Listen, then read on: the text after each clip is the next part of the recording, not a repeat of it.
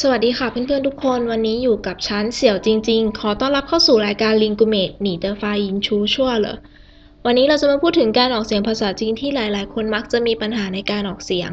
แยกไม่ได้สับสนกันอยู่นะคะ วันนี้ขอนำเสนอเสียงสระผสม ยา และเย การออกเสียงยาและเย เรามาเริ่มจากเสียงยาก่อนเลยค่ะ มันคือการเอาเสียง e บวกยา อ่านควบให้เป็นเสียงเดียวกันแบบเร็วๆ ก็จะได้เสียงเป็นยา ไม่เน้นเสียง e นะคะ และอีกตัว วิธีการออกเสียงก็คล้ายๆกันค่ะ เย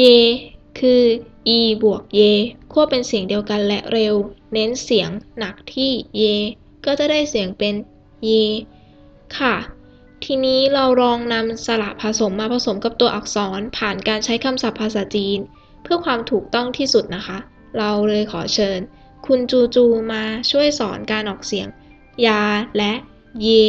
ว่าออกเสียงอย่างไรให้ถูกต้องและชัดเจนค่ะ 萨拉迪卡，我是猪猪。那今天我们用声母西来帮助我们发音吧。首先，我们看第一个音夏， เสี่ย 夏天， เสี่ยเทียน 非常好，夏天。 เสี่ยเทียน 嗯，第二个音鞋， 鞋。鞋子。鞋子。鞋子。鞋子。很好。夏天。